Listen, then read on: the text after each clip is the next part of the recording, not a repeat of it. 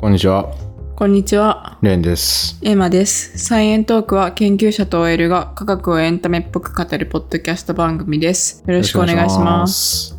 ラブレターもらったことありますかないです。ありますかまあ、あるっちゃある。えそれは、これでもあんま俺の話しても面白くないな。え、なになになにそれは気になる気になる。えいや、なんか、下駄箱に入ってたことあ る。え、マジのラブレターじゃん。お、マジでラブレタちーもょらったっとことさ、あなんる。か、お笑いのラブレターかと思ったら、 えお笑いって何お笑い、うん、なあ、ん冗か、談みたいな。冗談とか、または、もうすでに付き合ってる人からのラブレターみたいな。ああ、いや、全然あったね。えーそんなことが現代であるんだ。いや、まあ現代って言っても、君の青春時代はまだ割とアナログというか、 今だったら、ないよな。ラブレターっていう概念。小学校の時中学校高校中学校。あーでも中学校だったらもう大体みんなスマホじゃなくて、えっと、携帯は持ってるよね。うーん、ガラケーは、でも俺持ってなかった。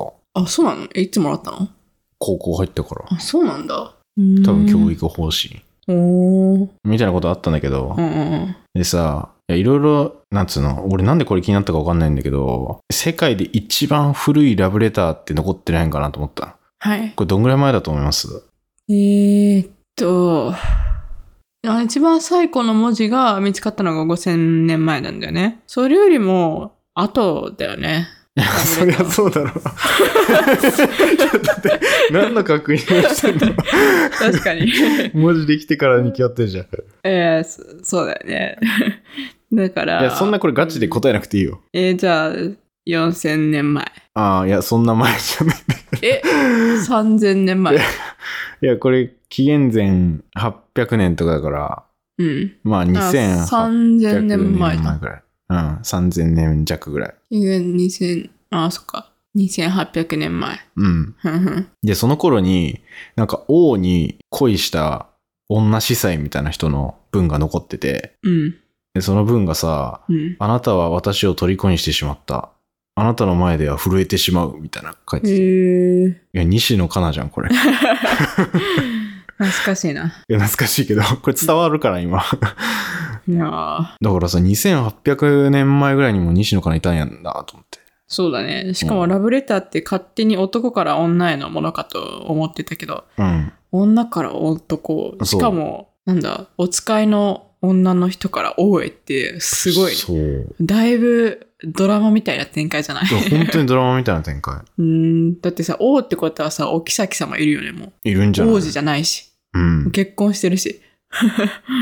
へえ、面白い。うん。でさ、めちゃめちゃ、あなたの魅力は蜂蜜のように甘いですとか、そんなんまで残ってんだよね。へえ、いやーこれすごいなと思って。うんうん、すごいね。で、今まで割とさ、文字ないような時代の話してたけど、うん。文字が出てきた途端、うん。これぐらい詳細にわかるっていう昔のことがね。そうだね。うんうん。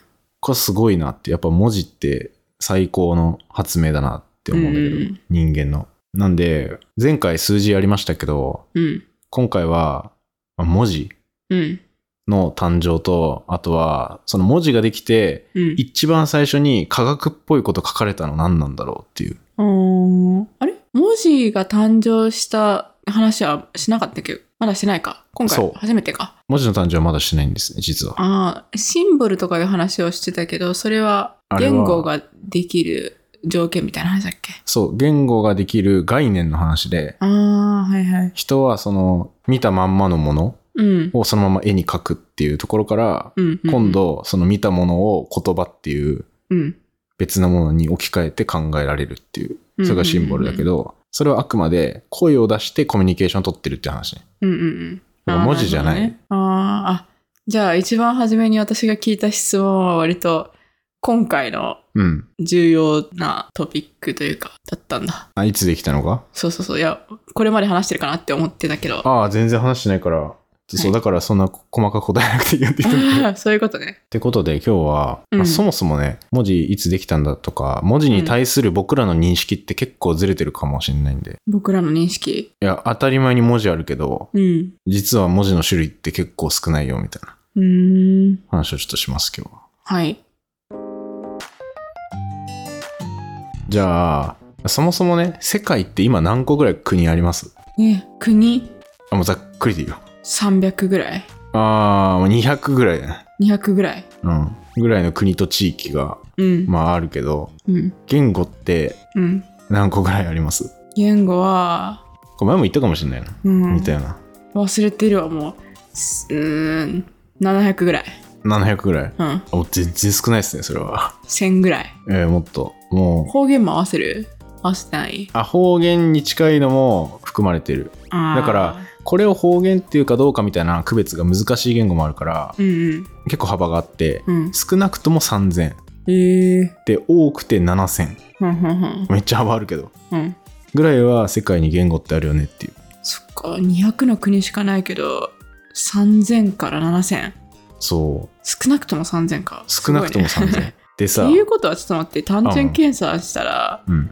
1カ国 15? 割ったらね、単純に。そっか、まあ、でも日本は1カ国語ってカウントしてんのかなまあ、日そ本語れを日本語ってカウントするか、なんちゃら弁みたいのを分けるか、分けたら7000とかになるんじゃないかあーでも分けなかったらさ、うん絶対一つだよね。な。うん、日うん。本語関係のやつ。うん。そっか、っていうことは、まあ、平均15って言っても日本みたいな国もあるから、もう相当超いっぱい言語がある国もあるよね、そりゃ。インドとあるあかる結構めちゃくちゃ言語あるよね。そうそうそう、主要な言語がうん。何個かあって、うで、んなんか、その他みたいなうんうんうん。枠に、確かいろんな種類の言語がいっぱい。で最近でもね、インドって言語生まれてたりするから、あ、そうなんだ。 2005年とかに生まれた言語もあったんじゃないかえ言語そんなに最近も生まれるんだな。生。まれてる生まれて る。言語が生まれるってどういうことだ えでもさ、韓国語とかもさ、できたうのん1400年とかそんなもんじゃなかったかな。うーん。ハ1400ングルができたのとはまた違う、いや、ハングルができたのがうん、 1440年代。韓国語というものはもうすでにあったんじゃないあ、そうだね。話そされれてるやつはもっと前だね。でも新しい言語がさ、2005年には、うん初めて生まれたっていうのは、言語がう生ん。まれたってことだよね。うん、なんかね、便利に使えるみたいので最近増えてきてるうん。うんインドの言葉があるっていうのはなんか見た。コダバ語みたいな感じだったかな。えー、それさ、どういう風に生まれるんだろうなんか、若者の間で TikTok で流行り出すみたいな。 いや、わかんない。いや、でもさそんな生まれ方じゃないと思うけそど。う、なんかフレーズとかはさ、フレーズとか新しい単語とかができたりはさ、多分するじゃん、全然う。ん、だってで、もそれはさ、例えば英語とかうん日本語とかの中の一単語としてうん生まれるわけじゃん。それがなんか新しい言語が生まれるっていうのはもう全然なんか想像できないんだけど。想像できないね。うん。まあ、単語レベルだったらさ、俺らも生み出してるじゃん、多分。うん。サチルとか。あ、サチルもそうか。うん。最近だったら何バズるとかもそう。そうだね。うん。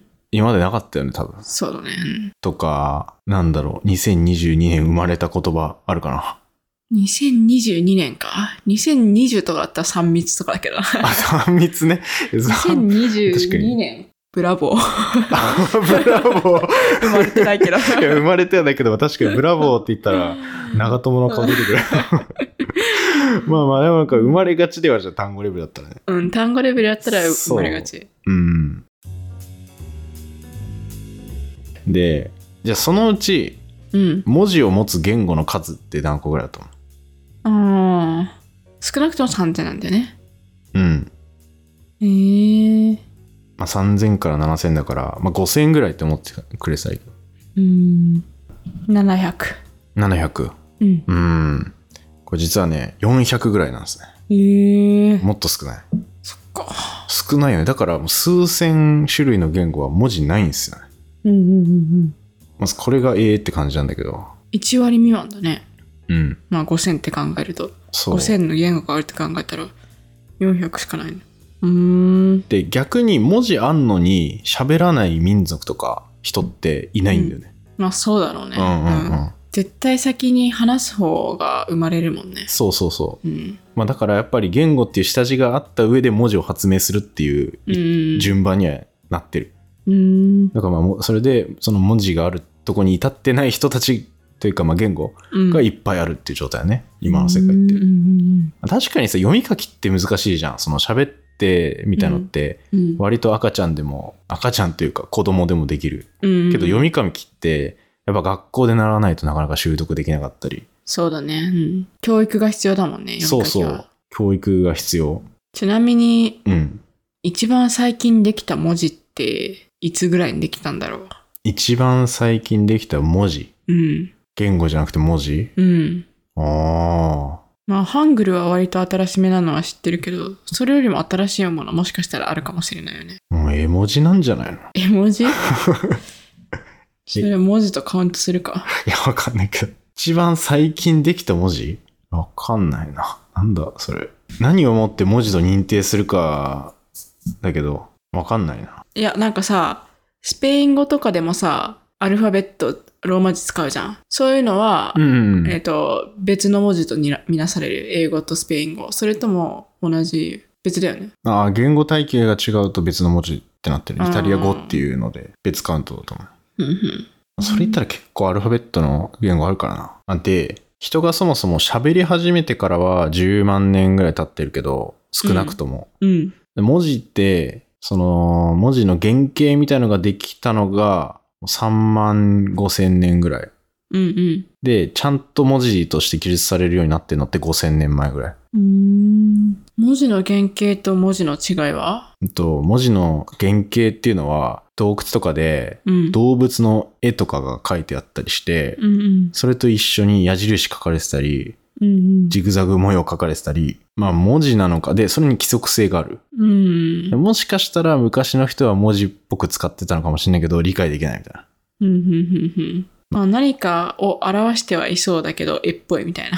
そうそうそう。まあ、でも分かりやすくて、本当に手の形うのん。マークとか、丸とか、うん。三角みたいなやつが、いろいろ使われてたっぽくて、例えば、そのフランスで見つかってる結構有名な26種類の文字の原型みたいなやつがあるんだけど、うん。その26個の絵のパターンうん。が1箇所じゃなくて、146箇所ぐらいの洞窟に同じ絵の使われ方がしてる。えー、たまたまそれとも、それが広まったっていうことなのかなでもさ、146箇所にあったら明らかに多分広まってるよね。うん。偶然その、んな一致しないよね。まあなんか手の形ぐらいだったら、うん。みんな描きそうではあるけど、ああ。そういうもん。んではなく、もうちょっと、なんだろう、誰でも描きそうなものではないようなものだったのかな。あ、そうそう。ちゃんとあの規則性があったって言われてるから、その規則性が、もうその146の洞窟でもう一致してるんだ。そう。例えばね、手のひらパーにしてるのと、うんなんか手握ってるみたいな感じのうんやつ。で、まあ、意味はわかんないんだけど、うん。その2パターンの手は使われてるよねとか。うん、うん、うんがあって、で、しかもこれがフランスで見つかってる以外のいろんな地域でもうん、うん。同じような絵柄のパターン。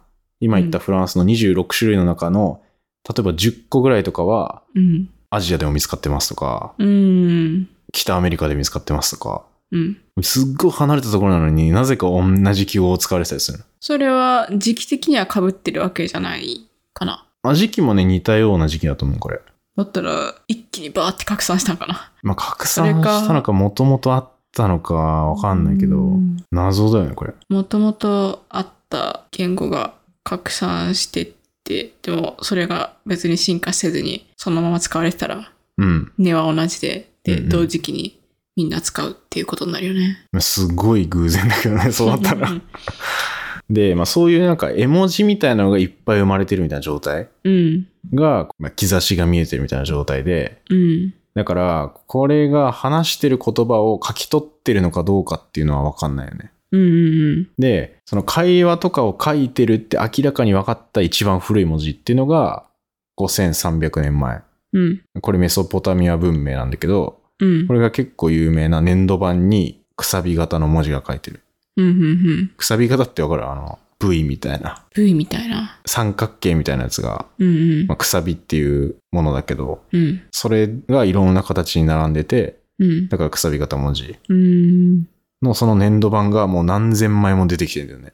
へーその地域から。うん。うん。で、粘土板だから結構ちゃんと残ってる。うん。うん。うん。保存ができてて。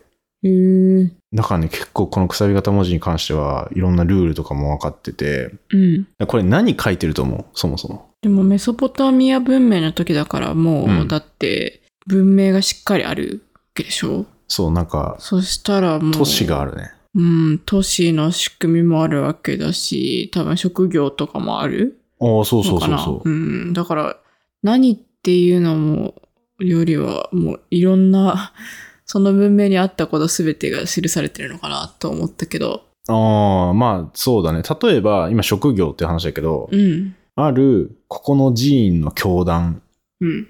の人は18人のパン職人を雇ってて、うん。 31人醸造人がいて、うん。 7人奴隷がいて、うん。みたいな、その役職うん。のリストとかも見つかってたりするの。へえ。めっちゃ細かいじゃん。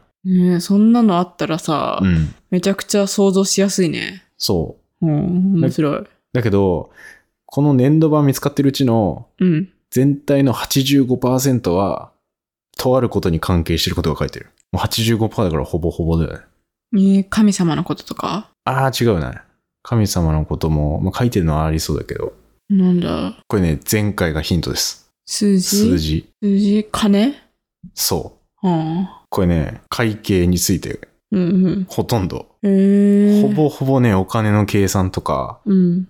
まあ、あとは、魚の数数えるとか、うん。そういうことが残ってる。それはなんか記録して後世に残そうと思って書いたのか、それともさ、その時のただのメモ書きみたいな感じで書いたのか、どっちなんだろあうあね。ー、どっちもありそうだよね。うん。まあ、ただのメモ書きをこんなちゃんと残してたのかわかんないけど、確かによ、あえて粘土板に。あだけど明らかに残してたっていうのもあって、うんそう今の85%の別、残りの15%の、それのほとんども、未来の会計士を教育するためのことが書いてる。ある。うーん。じゃあ、当時のそのくさび型文字っていうのはうん、会計士のために作られたみたいなそう。感じなの。そう。めちゃめちゃ会計士のために。まあ、簿記みたいなもんね。うーん。まあまあ、なんか会計士は身につけておかなければいけないスキルみたいな。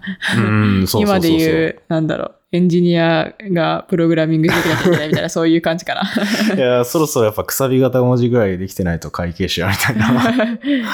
そんな感じだったのかもしれないよね。ああ。で、一般の人はそんなに書くわけではないか、やっぱり。うーん、必要な場面あるかなそもそもみんな粘土板持ってるかわかんない し、ね。確かに。粘土板結構めんどくさいだろうね。うん持ち歩くのも不便だしね。うんしかもこれ書くのね、めっちゃ簡単なわけじゃなくて、うん。うん。あの前も数字の書き方、最初はめっちゃ複雑だからどんどんシンプルになってったよみたいなうんうん話だけど、この時も、例えば羊を数えるってなったら、うん羊のイラストを書いた上で、その隣に、うん。あの、1頭だったら1みたいな書くみたいな。うん。で、それでセット。だから、もう何か数えたいやつの、まずイラストを描かなきゃいけないんだよ。必ああ、粘土にね。ず。そう、粘土に。これめっちゃ大変じゃん。ん。で、見つかってるやつだけでもう初期のその絵文字みたいなやつって1000種類超えてんだよね。ああ、わかんないね。わかんない。もう牛の頭っぽいなんか角生えてるやつが牛ですとか、うんあと、これちょっと面白いけど、半円を3つ並べたやつうん。うん。が山を表してる。うーん。これちょっと漢字っぽいよね。確かに。山も3つうんうんあるから、そのそんな感じ。で、動詞もちゃんとある。うん。うんうんうん。手と口の絵文字をパンの記号と並べて書いたら食べるっていう意味になる。いや、でも書くの 大変だな。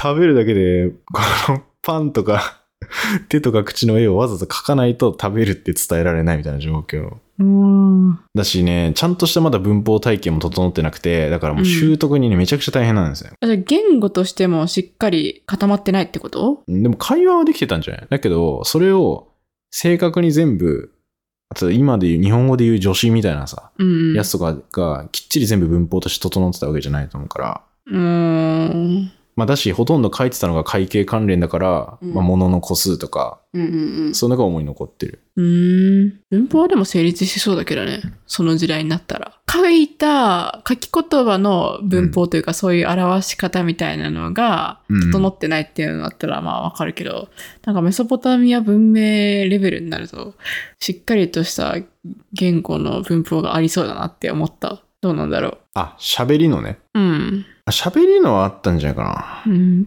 ああじゃあ例えば日本語で言ったらその助詞だけはまあ書かないけど主語述語目的語とかは書くみたいなそういう感じかな全部書き起こしてるわけじゃないよね多分な。そう、書きの文法は少なくともない。うん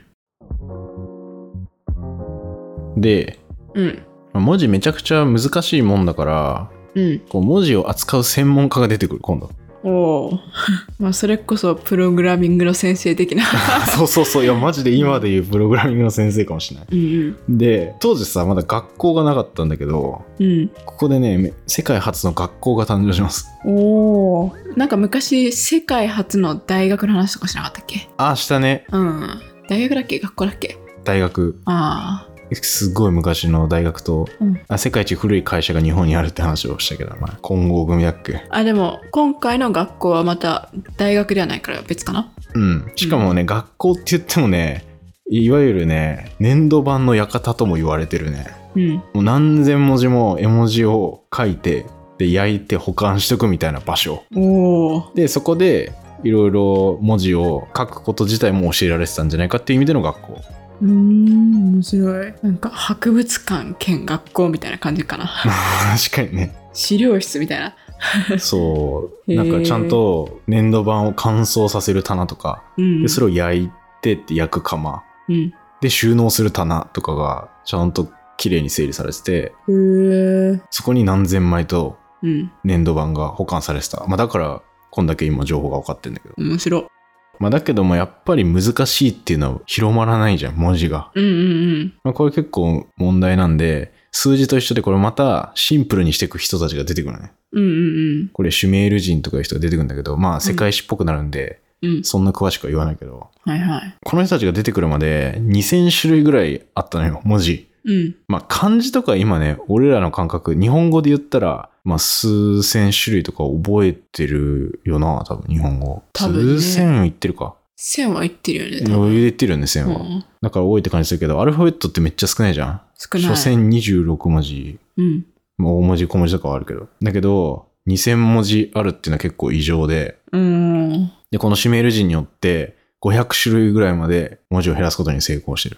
へえ。すげえ、シュメール人。複数人でやったってことじゃあ。複数人シュメール人っていう、いうその人種みたいな。ああ、まあそうだね。そういう人種の人そういうグループのが人が、もうちょっと後の時代にうんうんうん単純化したっていうイイメージで OK で、うん。まあ、例えば単純化の仕方の一個に、うん。今ってさ、例えば数字の2を英語で to って言うけど、うん。何々 A みたいな TO の to もあるじゃうんうんん。同じ呼び方だけど、うん。うん。表記は違って意味も違う。うんうんみたいのが出てきたのがこのシュメール人の時で、うん。うだから今までは1個のものに対してーん。うん。割とそれ専用の文字みたいのが存在してたうんうんうんんだけど、全然使わねえなこれみたいな文字うんうんあるとするじゃん。例えば、なんだろうな、足の小指専用の文字みたいなのがあるとするじゃん。うんうんだけど全然使わないじゃん。うんでもそれあるせいでも文字の数増えちゃうから、うん例えば足の中の足の外側みたいなうんうんのの組み合わせで小指って表現できるんだったら、うんうん文字1個減らせるじゃん。あー足の小指専用の文字はもういらないよねってなる。ほ他のやつで言えるってなるから。それはじゃあ喋り方としては変わらないけど文字の方だけはちょっと変えるってことああ、そうだね。文字を減らすっていう話だね、今。おーじゃああわかった今は日本語だと林ってキー2つじゃんうん。で、それまでは、林を表す漢字は、もう全く別のものじゃなきゃいけなかったけど、うん。でも、あの、パートを木にしていいっていうルールができたから、まあ、キー2つにして、う OK みたいんな、。そういう感じかな。ああ、それに近い、それに近い。ああ、そうだね。林専用のよくわかんないうん。文字じゃなくて木で表現しようみたいになったら、うん、うん、うん。今の林になるっていう、まあそのイメージで合ってると思う。ああ。だけど、別に喋るときは、その林を木々って読むわけでもないし、ちゃんと林って読んでるもんね。うんうんううんん。まああくまでも。話す時は別。の言葉で、だけど、書き言葉だけ、その、他の書き言葉の一部を使って組み合わせてもいいみたいな。あ、そうそうそうそう。んんんだから、覚えることが減るじゃん。そうだね。まあ、日本語もそうだよね。日本語っていうか漢字も、うん。ある程度、辺と作りとか、冠とか、冠の下にあるやつとか、ああ。パーツは限られてるから、その組み合わせで、なんとなく意味もわかるし、うーん、そうだうんね。うんうん。それに近いと思う。うん。そういう感じか。確かに漢字もね、俺らがあまりにも全部めちゃくちゃだったら覚えきれないよね。多分覚えきれない。うん。割と、あ、山水だから水っぽいやつかなみたいなのとか、うんうんうんそういう関連付けができてるから覚えれてるのかもしれない。うんうんで、まあ、覚える文字の種類が減るってことは、そんだけ使える人も増えるわけで、うん。うんうん。で、ふ 使える人が増えるってことは、いろんな使い方される文字が。うんうん例えば、もう医学みたいなのやり始める人もいうん。うんうん。い。るし、まあそもそもその手術的なことは昔からやられてたりするんだけど、うん。それを文字で記録しよう。こうやってやるとか。っていう人も出てくるし、この時に空を見て、星の動きとかを見せた人は、うん。それこそ天文学的に、うんうん。その動きをこうやって動いてるみたいなのを文字で記述できるようになるし、うんうんっていうのがもうこの時期にね、一気にできてきてて、うん。うん。まあだから最初の西野カナの震えるラブレターもまあこれぐらいの時期っすよね。うんうんうん。紀 元前800年とか。 800年とか。うん。ぐらいの時期に、まあこういう文字がどんどんシンプルになっていって、いろんな学問でこの文字を使うっていう人が現れてきたよみたいな。そういう流う。れなんですよね。だかその時もまだメソポタミア文明だっけらメソポタミア文明は、800年はギリギリぐらい。滅亡してんのが紀元前539年。うーん。あ、そんな、そんな長いんだね。あめちゃめちゃ長い。へーえ、その時は、さっきそのシンプル化される前は会計士しかほぼ使えないような言語だったけど、その時は、あ紀元前800年前とかになったら、もうシンプル化されてて、ある程度いろんな人が使えるっていう風に言ってたけど、それはどの程度の人が使えるの多分全員が使えるわけじゃないじゃん。うんうんうん。全員は使えるわけじゃない。うんだから、ある程度、職の位が高いというか、専門家みたいな人が使ってるっていう段階。うーん。それが、割とメソポタミア文明の全盛期みたいなやつがあって、うん。それは紀元前1700年ぐらいなんだけど、うん。その時に、ちょっととあるルールができて、うん。それがきっかけで結構庶民に広まるっていうのがあって、流れとして。うん。で、それが、ハンムラビ法典っていう法律ができるのね。で、これがメソポタミア文明のね、最強の国家だったっていう、バビロニアってやつがあるんだけど、うん。その国のハンムラビ王うん。が作ったハンムラビ法典。おーなんすだけどごい、王様が作るんだね。そう、王様が作る。もうこの時うん王様がもう一番偉いから。まあ、そっか、昔はそうだよね。もう一人に権力集中みたいな。 そうそうそう。うんだし、どっかで話したけど、やっぱ神の言葉を伝えますみたいな感じなの。うん。。昔の権力者って。で、この時って科学ないから、うん。もう法律、ここで作るんだけど、うん。もうごちゃ混ぜなんだよね。科学の法則とうん。法律が。ほうほう。で例えば、法律っぽいことで言うと、うん。これ目には目を、歯には歯をって有名なの。うん。聞いたことあるの多分。うん。あの、倍返しだじゃなくて、うん。当倍返しじゃないといけないんだけうど、んうんうんとか、医者が手術に失敗して患者が死んじゃったら、その医者は両手を落とさないといけないとか、それはな、結構いいえげつないなって感じ、うん医者になりたくな いもん。そうこれ見たら医者になりたくないよなっていう、うんとかで割と法律系では今でも今の司法の基礎とも言われてるぐらいうんその悪いことした人でも有罪とちゃんと宣告されるまでは無罪として推定されてないといけないよっていううん。う、んうんうんうん。推定無罪の原則ってなんだけどもうそれはもうハンムラビ法典であったり、あじゃあ結構ちゃんと、意外とちゃんとしてるね。そうなん意かその外と ね医者の両手落とすでちょっとびっくりしたけど、ちゃんとしてるところも結構あるね。まあ変なやつの方がお多いかもしれないけどあと、え変なんで言ったら、ビールに、この時もうビール作られてんだけど、うんビールに水足してかさ増ししたら、ーうん。歴史系、で溺れ死 に。いや、もうそれさせらさ、完全に王様の、なんだろう、好みが入ってるというかさ、いや、いいやん、別に、みたいな。いや、お酒好きだったんかな。いや、水割りとかでもいいじゃん。いやでも重罪なのよ。うーん。とか、もう強盗したらすぐ死刑とか、ああ、まあ結構すごいルールはあるんだけど、うん。これと一緒に、あの太陽は東から昇って西に沈む。うんいこれも書いてる。や、法律じゃな いだろ。でもこれさ、うん。一緒に書いてるのが結構面白いそうだね。ことかなと思って、うんうんこれ科学史の最初でも言ったんだけど昔の人ってその辺のルールうん。うん。に対する考え方が僕らと全然違ううんうん。だから法律の丸守るべきっていうルールと、うん。そうだよそうなるよねそりゃっていううんうルールんがもうごちゃ混ぜになってるうん。うん。でそれは今のは太陽が昇ってくるよっていうのも、うん。それはもう昇ってこないとうん。正義の女神にあの罰せられちゃうんで、うんで、太陽はちゃんと法を守るやつだみたいな。そっか、太陽も擬人化されてるんか。そうそうそう。神が宿ってるっていう。うん、うん、で、星もこうやって動きますよね、みたいなルールが定められてて、うん。うん。だからもうそれの通りに動くのが当たり前だよねっていう。うーん。でもある意味これって科学現象を初めて記述してるっていうことではある。うん、うん、うん。え、それがいつって言ったっけこれがね、紀元前1700年ぐらいああ。のメソポタミアイケイケ時代。イケイケ時代にそのなんちゃら法典ができて、庶民にも広がるんだね。庶民に広がるって言っても、まあ、職の位の高い人たちぐらいだけど。あね、最初はね、いきなりは広まらない。だけど、これね、高さ2メートルぐらいの石板というか、うん。柱みたいなやつに書かれるんだけど、みんなが見えるように。うおん。前らこれ守れよっつって。へえ。まあだってさ、そうじゃん、法律だからさ、うん。もう知らなかったじゃ許されないよね。確かに。うんだから、他の人々も、うんやっぱこれ読めないとやばいってなる。うん。うん。なんで、そこからやっぱ文字って普及するんや、結構。うん。そもそも天文学って英語でアストロノミーとか言うけど、うん。これもともとギリシャの、ギリシャ語のノモスっていうやつから来てんだけど、うん。それが法とか法律的な意味があったりとか、まあ割と残ってたりはするんだよね、今でも。うん。言うとして、法律っぽいイメージみたいな。っうん。ていうのは結構面白いなと思って、で、いろんな神がいて、例えばその、筆記者の神とか、うん。書く人の神とか、商人の神とか、う ん。うん。家畜小屋の神とか、うんいろんなとこに神いるから、それに対するルールはちゃんとみんな守ろうねっていう、うん。の中に人間も入ってるみたいな感じ。うん。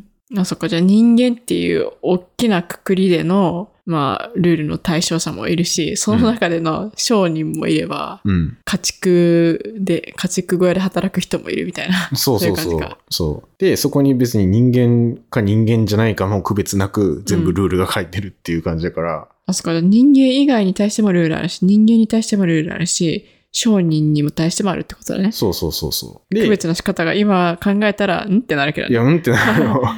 だけど、人間以外へのルールって、うん今でいう科学の現象とかだから、うんうん物って下落ちますよね、みたいな。うん。うんいや、そりゃそうだろ、うみたいなやつも、ちゃんとルールっていうことになってる、うんみうたいんな感じ。うん。で、まあ、この考え方って、もうこっから数千年続くんですよ。それは、えっと、人間以外に対してもルールがあるし、人間に対してもルールがあるっていう考え方が数千年続く。そう。うん。まあ、こういう法律とかもできてだから国家としてはもうめちゃくちゃでかくなってるわけねメソポタミア文明の。うんうんだけど、まあ、ここからずっと発展していくわけじゃなくてうん。うん。こう最終的なオチとしてはもうメソポタミア文明ずっと同じ地域に暮らしてたんだけどうん。ずっとそこで農業やってたらだんだんだんだんなんかし土の塩分濃度濃くなっちゃってうん。農作物取れなくなっちゃってうん。衰退していくっていうあら、あーって感じなんだけど悲しいね。だけどめちゃめちゃ知恵とかは溜まってってるね。うんうんうん。しかも、そんだけ知恵溜まってたらさ、それぐらいわかんないかなって思うけど、まあ、それぐらいっていうのもあれか。いやー難しいんじゃない難しいか。作物と育たなくなっちゃってってうんういうのは、んまあ、案外シンプルな理由ではあるけど、うん。まあとかまあ戦争とかもあったけど、うん。まあ、ここでは一旦わーってその文字とか発展してみたいなのは一旦終了してうん。でもうこれ今紀元前500年ぐらいのとこまで来てんだけどうん。もうこっから先は舞台がギリシャに移るっていううん。うん。感じですね、うん。うん。まあ、だいぶメソポタミア文明の話だけしてきたけどうん。まあ、あのエジプトとかはエジプトでまた別に文字始まっててその文字の始まりってそのメソポタミア文明のとことあとエジプトあと中国もうん。うん。うそんぐらいしかないうん。文字の起こりってじゃあ、あとメキシ文コ字かの歴史イコール文明の歴史になるんだね。そう本当にそうで、うんまあ、たった数種類の文字のところから、うん今の文字ってほとんど派生してるしうん。うんっ。て考えたら最初に今文字の種類400種類ぐらいってうん。まあそんなもんかなっていう気もしてくるうん。うん。元がそれぐらいの数だからうん。うん。文字の種類400。ああ。まあいろいろ派生していく、あの最初にアルファベット使ってるも言語いっぱいあるっていう話だけど、うんうんまあ、元辿ったらエジプトなんだけどそれは。うん。うんうんで、エジプトからいろんな地域にそのアルファベットの元みたいなやつが持ち込まれていって、うん。うん。で、各地域で使われ方が、まあ、ローカル化してってっていう流れがあるから、各言語でまあ文字は微妙に違うみたいなことが起きてんだけど。うん。そっか。喋られる言語自体は別にその文明とか関係なくいろんなところでバーって進化していくものだから、うん。まあ3000から7000とかあるけど、文字に関してはもうしっかりルーツがあって、文明がルーツってこと分かってて、そこから派生してるだけだから、うまあん一部しかないし、まあ数としても400ぐらいしかないっていうことね。あ、そうだね。うん割と、だから文字のルーツは結構追いやすいよね。まあ記録に残ってるし。うん。だからエジプトにあったやつが、その後アルファベットの、まあ、フェニキアっていう貿易がすごい盛んな中東ぐらいのところで、うん。どんどん発展した後にギリシャに持ち込まれて、うん。で、ヨーロッパで広まって、で、その後ローマ人が取り入れたから、今ローマ字ってできてんだけど、うんうんっていう流れで英語は進化してきたよね、みたいなのは分かってる。うんうん話し言葉だとここまでね、ちゃんと分かんないで、うん。あの、たどれないって話したじゃん。うん最初に似てる言語、比較言語学でうん。やってってもたどりきれないって言ったけど、文字は結構たどれるってう感じ。ん。面白い。ね。うん。喋りと書きってすごいなんか裏も表みたいな感じするけど、うん。たどれるかたどれないかで言ったら全然違うんだね。そう、全然多違う。分進化の仕方とかも違うんだね。そう。うん。面白い。っていうことで、まあ、ここでもうほぼほぼ科学の始まりの土台は整いました。今回で。法律だったってことね。そう。もともと科学法則。うん。まあ、法則だね、あ、そっか。法則が法律の中に書かれてるってことだね。。そうんう。。それがあって、それを書く文字があって、うん。あとは人類気づくだけみたいな段階になってるもん。うんうん。もうここまで来たらもう一気に進みそうだね。そう。ここまで来たら、あとは見つけたやつがすげえみたいな。なんか見つけたやつの名が残ってるなって感じ。うんうんで、それ、そっうん。で、それを見つけるのが、いろんな文化とかが入ってくるうんギリシャとか、そこって人の移動めっちゃ多かったですよね。でいろんな文化混ざってみたいな。っうん。うんていう時に、やっぱ、いろんな科学現象うん。うん。みたいなのに着目する人が出てくるっうんうん。ていう流れですね。なるほど。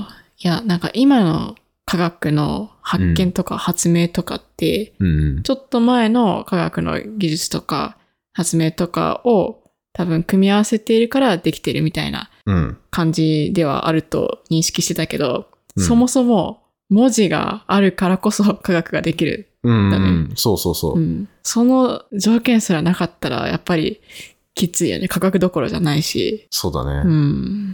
なんかよく巨人の肩に立ってうん。研究しようみたいな、あるじゃん。うん。今まで研究してたやつをうまく使って、うん今の人と研究するうん。で、その、もう巨人をひたすら辿った元みたいな。うん、巨人の土台じゃないもう土じゃないそうだね。 巨人の土台に立ってるところが文字みたいな。 うんうんうん。で、これから巨人が出てくるみたいな状態。そうだね。少しずつ出てくる。そうそうそいや、もしかしたらう。、うん。文字ができる前にも、超頭のいい人が何かしら考えてたかもしれないよね。ああ、そうだよね。うんそうたいうだ、こそとかもねれが、もう、残されないから、次の人に伝わらないし、まあ、喋ったりしたら伝わるのかもしれないけど、そんな正確に伝わらないし、うん。だから、前の人がやってたようなことを活かして、新たな発見するみたいなことも多分できないしよね。できないね。うん。頭のいい人は絶対いると思文字がさ、う。うん。生まれなかったことによって、そういう人たちの記録は一切残ってないわけじゃない、今。かわいそうだね。悲しいよね、それはそれで。絶対いたと思うんだけど、うん。っうんて考えたらやっぱ形に残すのって大事なんだなっていうのはちょっと思った。